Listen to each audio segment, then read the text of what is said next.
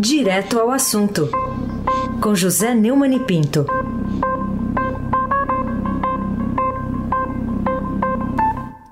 Oi, Neumani, bom dia. Bom dia, Carolina Ercolim, tintim por tintim. Bom dia, Almirante Nelson e o seu pedalinho. Bom dia, Bárbara Guerra. Bom dia, Moacir. Eh, desculpe, bom dia, Vitor dos Reis. Bom dia, Clã Bonfim, Emanuel. Alice Isadora. Bom dia, ouvinte, melhor ouvinte da rádio Eldorado 107,3 FM. Fala, Carolina Ercolim, tintim por tintim. Falo, Neumani. Queria começar com a Polícia Federal de Curitiba indiciando o ex-presidente Lula por crime de corrupção e lavagem de dinheiro na investigação sobre o pagamento de propina de 4 milhões de reais da Odebrecht para o Instituto Lula. Essa ação que atinge ainda o ex-ministro Antônio Palocci, o presidente do Instituto, Paulo Camoto, e empresário Marcelo Odebrecht. Queria saber o que, que você achou desse indiciamento, que, claro, depende da justiça ainda acatar. É, o Lula foi indiciado por corrupção passiva, junto com Antônio Palocci, que foi chefe da Casa Civil é, da Dilma e ministro da Fazenda dele, o Paulo Okamoto, que é o presidente da, do Instituto Lula, e o Marcelo Odebrecht, que foi da Odebrecht, que foi indiciado por corrupção ativa, pelo pagamento de 4 milhões de reais da empreiteira ao Instituto Lula entre dezembro de 2013 e março de 2014. É, a Polícia Federal pesquisou os pagamentos de empresas investigadas no âmbito da Operação Lava Jato para a empresa Lils, que, é, que são as iniciais de Lula Inácio, é, Luiz Inácio Lula da Silva, palestras, eventos e publicações limitadas. É, os valores investigados passam de 9 milhões.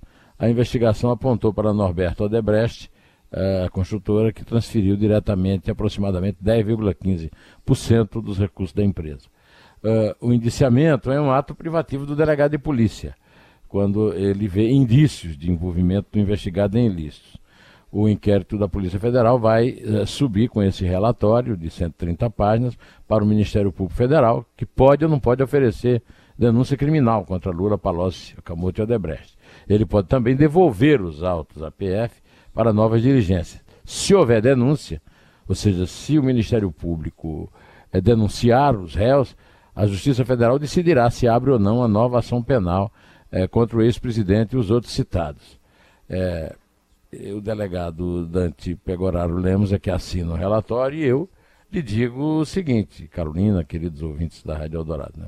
nós já estamos acostumados a ver o Lula ser é, acusado, indiciado, é, processado, condenado, e ele está solto por benemerência do Supremo Tribunal Federal. O Lula foi condenado, portanto, pode ser chamado aqui de ladrão e lavador de dinheiro, mas está solto em casa e percorrendo o Brasil, fazendo é, agitação, é, reunindo multidões. Agora, ele só não está fazendo mais porque não, tá em, não tem reunido multidão nenhuma. São os gatos pingados e tem muita gente, inclusive, o xingando, insultando, etc. Né? Então, é, ele está solto, gozando de liberdade pelas benemerências que ele fez à maioria dos juízes do Supremo, mas, é, de certa forma, está retido em casa porque não pode pegar um avião de, de carreira para não ser insultado, não pode ir para a rua para não ser xingado. E por aí à frente. Mas nós esperamos é que a justiça seja feita. Carolina Ercolim, tintim por tintim. Mani, é, outro assunto para a gente tratar aqui é sobre a criação do juiz de garantias, né, que foi sancionado pelo presidente Bolsonaro nesse pacote anticrime. Tem provocado dúvidas e divergências no legislativo e no judiciário. Alguns magistrados e parlamentares discordam sobre se a regra já valerá para os casos em andamento ou só para os novos processos. E ontem a gente teve também o ministro Dias Toffoli, que é presidente do Supremo e do Conselho Nacional de Justiça, criando um grupo para normatizar a lei até o dia 15. Você acha que vai dar algum fruto esse grupo de trabalho? É, o grupo vai concluir os estudos e apresentar uma proposta de um ato normativo até 15 de janeiro. Hum. Os trabalhos serão coordenados pelo Corregedor Nacional de Justiça, o ministro Humberto Martins. Eu consultei o meu especialista favorito em, em juiz de instrução, que é o ex-ministro da Justiça e ex-membro da Comissão da Verdade, José Paulo Cavalcante, e ele me mandou uma espécie de esqueleto, o que a gente chama de monstrengo, né? monstro, é, de um artigo que ele está preparando para a semana, que ele escreve uma vez por semana lá é, no jornal lá é, do Comércio do Recife. É, ele me mandou os seguintes tópicos. O duplo grau de, de jurisdição nasceu pela primeira vez na Convenção Americana de Direitos Humanos, artigo 8, 2H, mais conhecida como Pacto de São José da Costa Rica. Muito citado nesses votos aí de, de do Supremo, dos, dos, tribunais, né, Carolina? Ele garante o direito de recorrer a juiz é, ou tribunal superior. Juiz ou tribunal superior. O que quer dizer que o recurso aos tribunais das decisões de primeira instância já assegura esse direito aos réus. Eu tenho falado isso. O Brasil tem o Tribunal Regional Federal é, das, das regiões que faz exatamente com muito mais é, justiça, porque são três juízes em vez de um, o papel do juiz de instrução é absolutamente inútil. É, dos países que o Zé procurou, né, pesquisou, só encontrou nos Estados Unidos, França e Itália. Em nenhum país já tem a como é o caso do Brasil, tem a garantia de recurso aos tribunais. Das dos 2.700 comarcas no Brasil, 1.080 ou não tem juiz nenhum ou apenas um. Vão ser necessários contratar mais 1.800 juízes, a um custo médio, segundo o Conselho Nacional de Justiça, de R$ 47.400, mas que o teto constitucional pôs. Em um total de 18.100 juízes, hoje já há um déficit de 4.400 vagas. E tome custo. O Zé Paulo sugere dar uma olhada, que eu dei uma olhada no artigo 3b do projeto, em algumas das atribuições do novo juiz para ver o que foi feito para ajudar os réus. Né? Entre essas disposições, a imprensa não, não teve ainda atenção para esses pontos, ele chama atenção para o 15 o investigado tem direito de acesso a todas as provas produzidas no âmbito da investigação criminal, antes mesmo de virar réu, podendo interferir no exame dessas provas ou dificultar as investigações. Não há precedente disso que o Zé Paulo conheça no mundo. O parágrafo 2 o inquérito pode ser prorrogado uma única vez e por apenas até 15 dias. Quilos de inquérito, segundo Zé Paulo, vão acabar sendo mal feitos, ajudando a defesa dos investigados, por não haver como complementar os inquéritos. Artigo 3C, parágrafo 2. O juiz do feito recebe o inquérito pronto, alguns com 4 mil, 5 mil, 6 mil páginas, e deve examinar isso rápido, podendo pedir complemento de provas ou que se faça nova perícia, mas tudo no prazo máximo de 10 dias. O que quer dizer que se depois de perceber que alguma prova foi mal feita, não pode mais interferir. Nem pedir outra, nem qualquer complemento, com o risco de que agora o réu acabe nem sendo condenado. Carolina Ercolim, tintim por tintim. Muito bem. É, o que, que, pode ter também a ver o inquérito do Ministério Público do Rio sobre o eventual uso de rachadinha pelo senador Flávio Bolsonaro e seu assessor Fabrício, com a sanção do presidente Bolsonaro, né, que é o pai do Flávio, a criação desse juizado de garantias? É, o, no, no, ao longo dessa semana nós vimos uma reportagem do Pedro Venceslau e Nicolás Soares no Estadão, dizendo que a decisão de criar o juiz de garantia deve afetar o caso do senador Flávio Bolsonaro e afastar o processo do juiz Flávio Itabaiano de Oliveira Nicolau, da 27ª Vara Criminal. Ah, vai afetar é, imediatamente, segundo o jurista ex-ministro da Justiça, outro ex-ministro da Justiça, Miguel Reales Júnior. É, isso pode explicar, sem sombra de dúvida, a sanção é, do presidente Bolsonaro. Mais adiante eu quero contar um pouco a história dessa, dessa, desse mostrengo aí, e aí você vai ter uma ideia melhor do que é que aconteceu. Carolina Colim, tintim por tintim. Muito bem.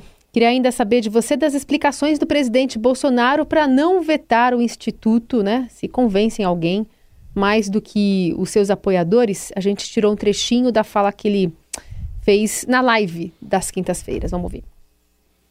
Juiz de garantia. Né? Se entrar em vigor, eu não sei se vai entrar em vigor. Tá? Se te prejudicar, é simples, não vota mais em mim. Afinal de contas, né? Se eu fizer 99 co coisas favoráveis a vocês e uma contra, vocês querem mudar, daí muda. Paciência, né? O direito é de vocês. O que me surpreende é um, um batalhão de internautas, né? constitucionalistas, juristas, para debater o assunto. E muitas vezes é, me traiu, não voto mais. E falam liga a alguma coisa familiar. Me desculpa aqui, sai fora da minha página, né? Se não sair, eu vou, vou pro, eu vou pro bloqueio. É, além de afirmar que não pode sempre dizer não ao Congresso, Jair Bolsonaro foi às redes sociais para fazer um balanço do pacote anticrime e disse que o saldo foi extremamente positivo. É, pela pela uh, declaração que você ouviu dele aí, você fica sabendo que ele é, ficou meio bravo aí, abdicou do. De, de, de, de, claro, o direito de votar nele ou não votar nele é de qualquer cidadão, não precisa repetir. Ontem ele tirou fotos com admiradores e disse que o vencedor do jogo sairá da lotérica na qual apostou. E ele apostou, o, o prêmio está de 300 milhões. Ele apostou no número 13. Foi mesmo? É, o número, o número 13 é o número do, do PT, né? Então. Por que, ele... que será que ele escolheu 13? É para dar zebra, alguma coisa assim? Não, porque o número 13 é um número, por exemplo, o Zagallo não acha que é o número de sorte, né? É. Tem gente que acha que é o número da falta de sorte. Então, é. é, é um, tem um time lá na minha cidade, lá em Campina Grande, do 13 Futebol Clube.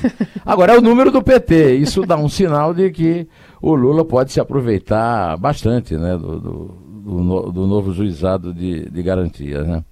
Carolina Ercolim, tintim por tintim. E o número do partido que ele quer criar é 38. Né? É, pois é. Podia ter votado em, apostado no 38. no 38, vai que. Bom, ele aposta no que ele quiser, não vou discutir isso agora. eu, por exemplo, Carolina, é. Apostei muito, eu, eu, fazia sempre os mesmos números. Sim. Nunca apostei no 13. Nunca. Eu sou campinense, o time adversário. agora, deixei de, de apostar no, quando eu vi o PT roubando tudo é. e não estava roubando na loteria. já rouba mesmo, na loteria já é um roubo, né? Então, achar que não roubava, que não, o resultado não era viciado, era muito para minha desconfiança. Entendi. Carolina Corim, tintim por tintim. Bom, então vamos falar o que, que o destino do ex-presidente Lula tem a ver com a criação desse juiz de instruções, né, nesse pacote anticrime do Moro. O senador Elvício Guimarães, do Podemos do Paraná, que eu admiro muito, inclusive entrevistei para o meu blog, é, pediu um, explicações ao Bolsonaro a respeito é, porque ele acha, com que eu concordo, que a justiça fica mais lerda, os autores é, fica mais cara. Ele contou é, o que os jornais não estão destacando, que deveriam destacar, na minha opinião, é que os autores da ideia são a deputada Margarete Coelho, do PP do Piauí.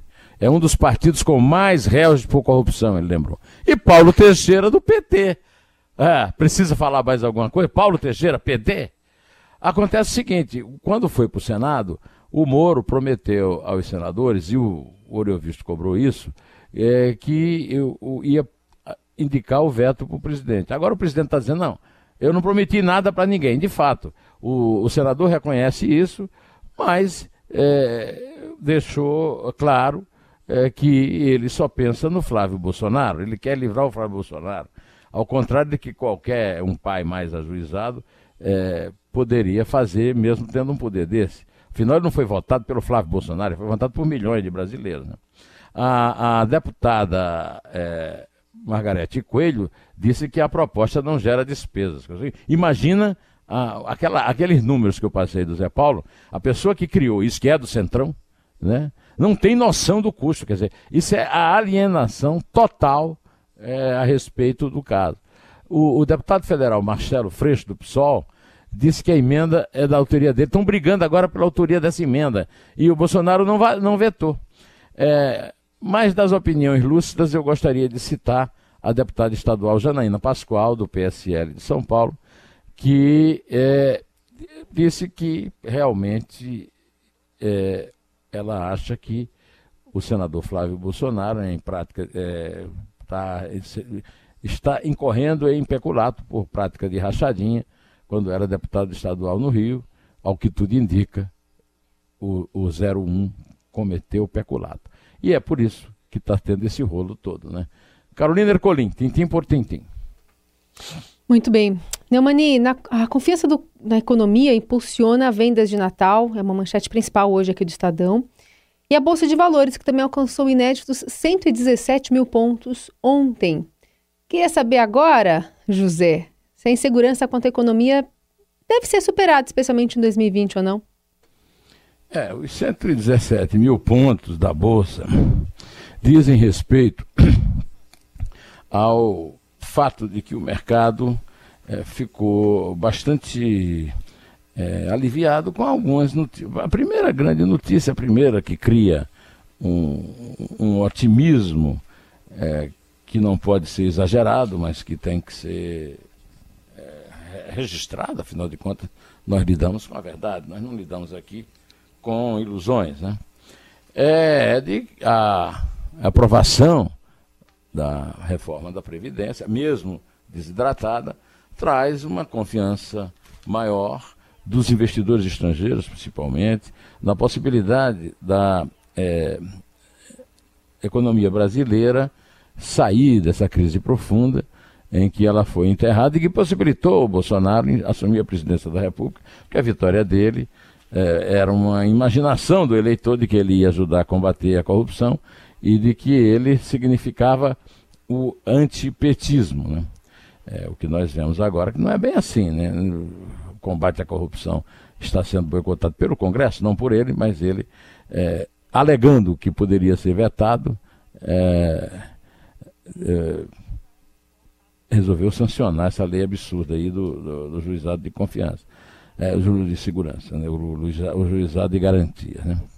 É, além disso, medida, uma medida do governo que foi a liberação do Fundo de Garantia por tempo de serviço, né, e a, a inflação estável, que ela é resultado de uma política econômica que vem segurando o Brasil há um tempão, desde o plano cruzado, desculpe, desde o plano real, é, fizeram o varejo registrar o melhor desempenho desde 2010 em São Paulo ao longo do Natal. E isso justifica essa manchete é, do Estadão hoje, né? O, que a confiança na economia impulsiona as vendas de Natal.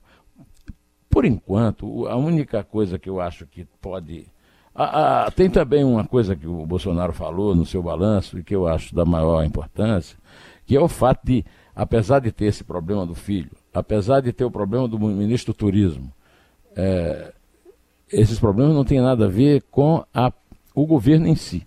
E continua valendo aquela indicação que o meu amigo empresário é, Zeca Cunha, com quem eu almocei no dia de Natal, fez, para mim, faz já uns três meses, né? E o governo podia botar no Ministério aquela placa que as empresas botavam antigamente sobre acidente de trabalho. Há tantos dias que não há um acidente de trabalho, há tantos dias que não há corrupção. Isso também ajuda a recuperação. Agora, o dado ainda preocupante são 12 milhões de desempregados. Nós tivemos uma redução é, de 950 mil até novembro e o próprio Bolsonaro já admitiu a, a esperança de ter chegado a um milhão esse ano de empregos recuperados. Né? É a metade desse. É, esse um milhão são todos é, desempregados voltando às suas vagas. Né? Isso é um dado que muita gente é, vê com desprezo. Eu não. Eu acho que é muito importante quando a gente estava caindo ladeira abaixo. Carolina Ercolim, tintim por tintim. Muito bem. Queria falar contigo ainda sobre a entrevista exclusiva que a ministra Damares Alves deu aqui ao Estadão. E eu tirei um trechinho aqui do áudio enviado pela Camila Tortelli e por Renato Onofre, que fizeram essa entrevista, para você comentar. Vamos lá.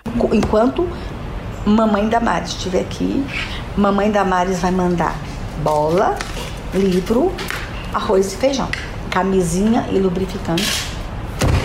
Por quê? Eu, eu preciso trabalhar mais este menino. Falando, né, de sobre a meta de, de reformular Essa mulher é uma irresponsável. Essa mulher é uma irresponsável absoluta. E mais irresponsável ainda é o presidente que a mantém nesse ministério. O mundo inteiro com problema de AIDS. O uso de preservativo em relações sexuais é um. É, é, é, é, deve ser não apenas incentivado, estimulado, como também a distribuição desses preservativos. É um absurdo que uma. É,